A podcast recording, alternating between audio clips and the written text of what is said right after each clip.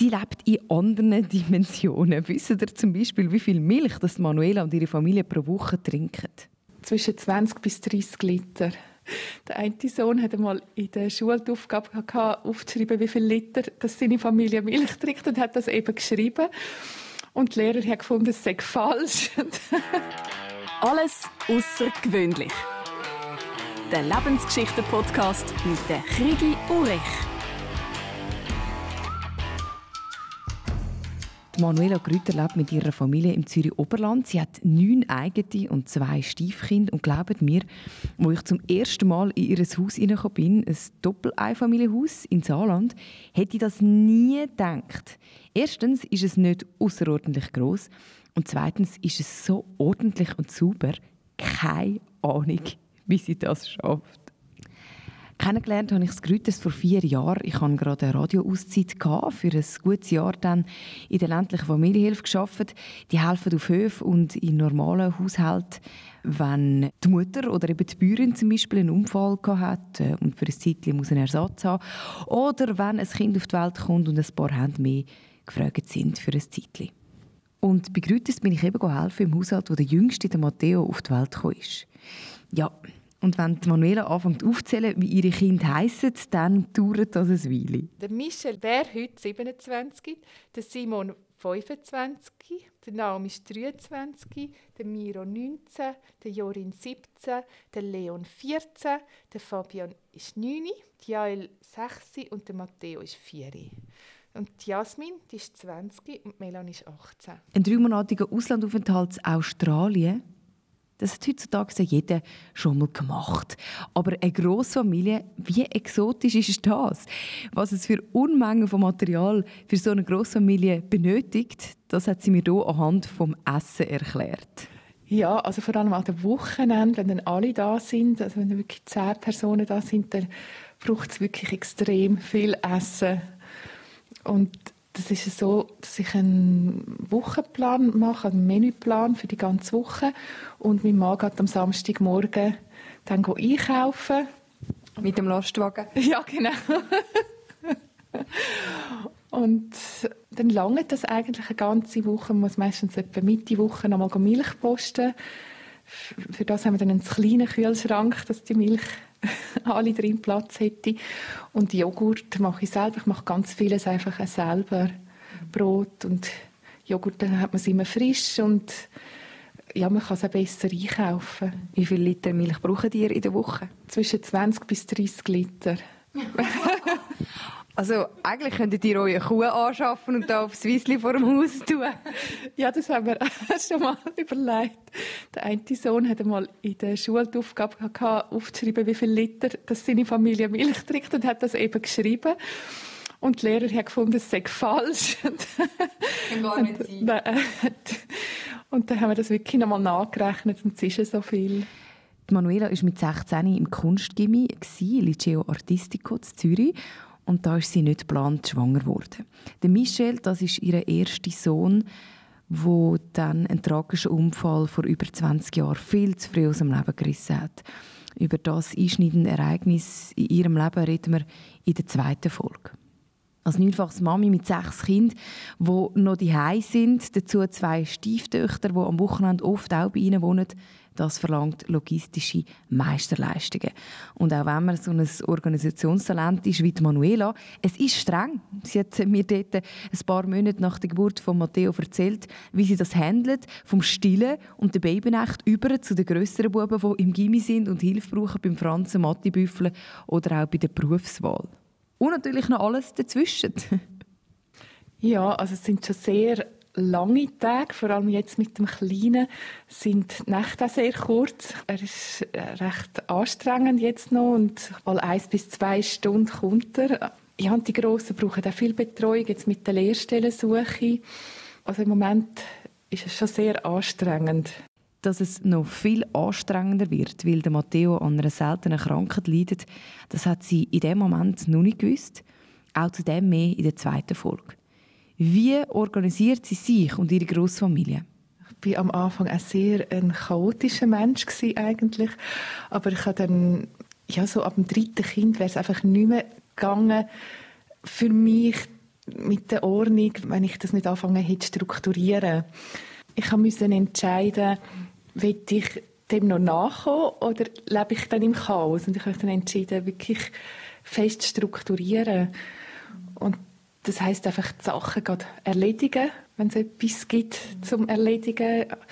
Am Morgen aufstehen, am Bett, dann auch mit dem Kindergarten sind dann einfach immer mehr die Zeiten gekommen, die man einhalten muss mit Essen und Kochen, und hat sich das halt immer mehr ergeben, dass das strukturierter und strukturierter geworden ist. Was bedeutet das jetzt zum Beispiel logistisch mit der Wäsche? Ich stelle mir einfach vor, für so viele Leute, also ihr habt jetzt sechs Kinder daheim, sind schon mal acht, und dann hast du noch zwei Töchter quasi, von, die Mann aus erster Ehe hat, also wo alle zwei Wochen da sind. Dann sind nochmal zwei mehr, dann ist man einfach mal zehn Personen. Wäsche von zehn Personen. Wie tust du das strukturieren, dass du nicht einfach Berge anwachsen? Also dort auch, ich wasche vorzu und habe also ein System mit Körbli, wo ich dann die Wäsche zusammenlege und in die Körbli tue und einmal in der Woche dreht dann jedes ins Körbli auf und tut es im Kasten versorgen. Und das machen Kinder einfach so oder musst du das immer kontrollieren? Also am Anfang hat man es wie müssen anleiten und begleiten, wie sie es sollen einräumen und wie sie das sollen angehen Und zurzeit machen sie das wirklich sehr selbstständig, auch schon der Fünfjährige.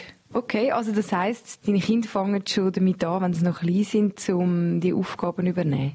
Ja, also sie sind ja auch schon von klein an immer dabei, wenn ich die Arbeit erledige und ich versuche, also das meiste mit ihnen zusammen zu machen dass sie das auch sehen und ich habe immer Freude, wenn sie irgendwo mithelfen wollen und das lade ich dann auch zu, auch wenn es halt manchmal viel schneller ging und man würde es rasch allein machen. Ja, aber es lohnt sich einfach, dass, dass man sie mit einbezieht. Wenn jetzt jemand kein Kind hat oder vielleicht zwei, können Sie deinen Alltag nachvollziehen oder stoßest du da manchmal auch auf Unverständnis? Ja, ich denke, das ist nicht so nachvollziehbar. Also ich denke, die meisten staunen auch, wenn sie das hören. Ja. Also sie staunen darüber, wie du das schaffst von deiner Energie her oder finanziell oder was finden die Leute am, am erstaunlichsten? Ich denke alles miteinander. Es ist heute einfach nicht mehr üblich, dass man so viele Kinder hat.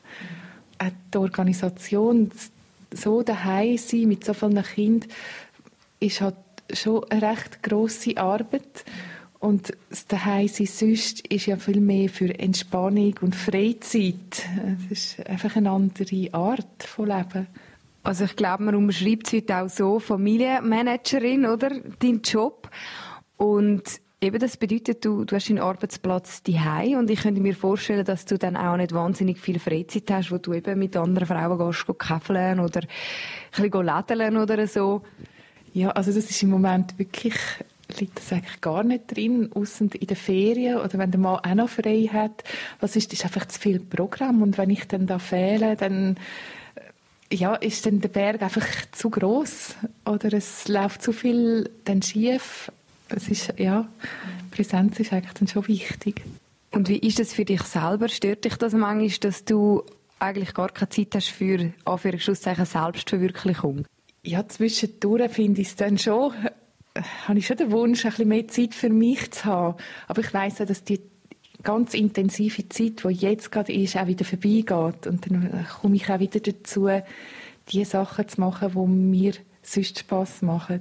Zwei von deinen Buben sind aus erster Ehe. Das bedeutet sicher auch noch einiges an Organisation, wenn sie dann ihre Papi gehen besuchen oder eben sind sie da oder nicht da. Wie machst du das?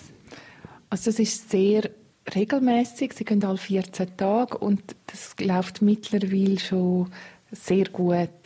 Der Weg ist relativ weit, was wir machen. Sie müssen bis auf Chur.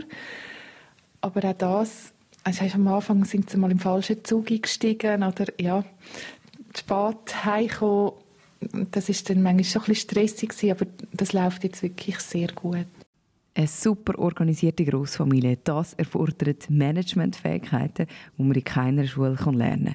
Die Manuela Grüter ist neunfaches Mami und bringt scheinbar alles auf die Reihe. Dass sie als Jugendliche andere Zukunftsvorstellungen hatte und wie sie mit diesen unerfüllten Wünschen umgeht, jetzt gerade. Alles außergewöhnlich. Der Lebensgeschichten-Podcast mit der Krigi Urech. Manuela aus dem Döstal, neunfaches Mami und Familienmanagerin. Hat sie schon als Jugendliche von dem Leben geträumt? Nein, das hat sich eigentlich so ergeben. Ich habe eigentlich andere berufliche Vorstellungen gehabt. Aber ähm, durch das, dass ich so früh Mutter geworden bin, habe ich dann die Arbeiten gemacht, die angestanden sind. Und den Rest zurückgestellt. So muss sagen, du bist mit 16 das erste Mal Mami geworden, nicht geplant. Wie bist du mit diesen Träumen umgegangen oder beruflichen Vorstellungen, die du eigentlich vorher gehabt hast, die ja sich dann nicht erfüllt haben? Also ich habe immer wieder versucht, eine Ausbildung anzufangen. Ich habe dann einmal eine Spielgruppenleiterin gemacht, aber es war dann auch nicht so befriedigend gewesen. Ich bin ja, also ich, ja, ich bin eigentlich ein Gimmi und ja, ich hätte gerne eigentlich studiert und es hat mich eigentlich fasziniert, zu lernen und aber ich habe dann immer wieder mich für Kinder entschieden. Mir ist es wichtig, für sie da zu sein. Und ja, sich für etwas entscheiden heißt halt immer auch für sich gegen etwas anderes entscheiden und mit deren Entscheidung einfach zu leben und die akzeptieren und das ist gut, das ist einfach anders. Und du nimmst ja auch aktiv teil jetzt zum Beispiel an der Ausbildung von deinen Kindern. Also du hast ja auch einen Sohn, der jetzt im Gimmi ist. Lernst du da wie auch nochmal mit, wenn du jetzt mit ihnen Aufzüge machst oder sie eben begleitest so auf dem Weg im Berufsalltag? Ja, ich denke, also gerade in den Sprachen, im Französisch habe ich sehr stark geholfen. Und durch das, dass ich es immer mit ihnen gelernt habe, kann ich jetzt die Wörter halt auch und ist der Wortschatz einfach auch grösser geworden. der Lebensgeschichten-Podcast mit der Krigi Urech. Alles außergewöhnlich. Dass alles noch viel härter wird und ein Jahr auf sie zukommt, wo sie mit dem Jüngsten praktisch immer im Spital wird sein, hat sie zu dem Zeitpunkt nicht gewusst. Sie hat erst angefangen ahnen, dass etwas nicht stimmt. In der nächsten Folge erzählt sie uns, was seit unserem ersten Gespräch vor gut dreieinhalb Jahren passiert ist. Fotos von ihr und ihrer Familie ihr auf dem Instagram-Account oder der Facebook-Seite von «Alles außergewöhnlich».